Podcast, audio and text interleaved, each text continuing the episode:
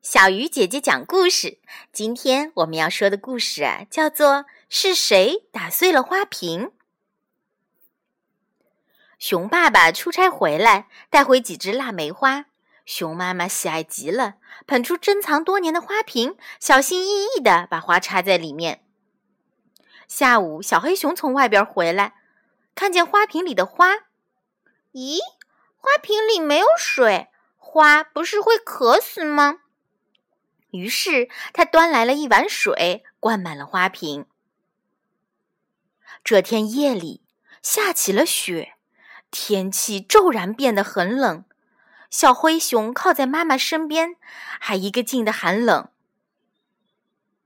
第二天，小黑熊还在呼呼大睡时，熊妈妈跑来拧了他的耳朵，骂道：“你这小调皮，快起来！”我问你，花瓶是怎么打碎的？小黑熊睁开眼睛，躲开妈妈的手，不解地问：“什么呀？什么碎了呀？”熊妈妈更生气了，抓住小黑熊，啪啪的使劲打他屁股。小黑熊哇哇大哭起来。妈妈看看时间，哎呀，不早了，得赶紧上班去。于是没再理睬小黑熊。小黑熊哭了一阵，见没动静，就跑出去看看是什么碎了。原来是放在桌上的花瓶碎了，腊梅花倒在了一边。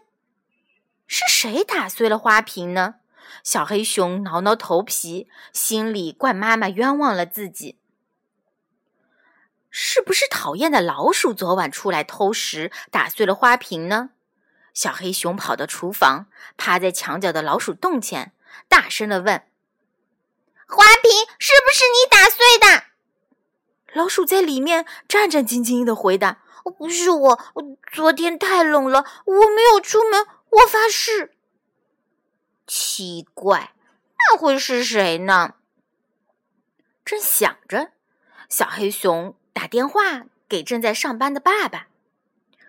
熊爸爸回家了，还没喘口气，小黑熊就拉着他去看碎花瓶。熊爸爸看到冰在碎花瓶中，马上就明白了，向小黑熊做了解释。小黑熊听完，恍然大悟。小朋友，你知道花瓶是怎么碎的吗？原来啊，由于晚上啊，气温突然降低了。花瓶里的水都结了冰，水结成冰后，体积就变大了，于是就把花瓶胀破了。所以这个花瓶啊，不是小黑熊打碎的。好了，小鱼姐姐讲故事，今天就到这里了，小朋友，我们明天再见。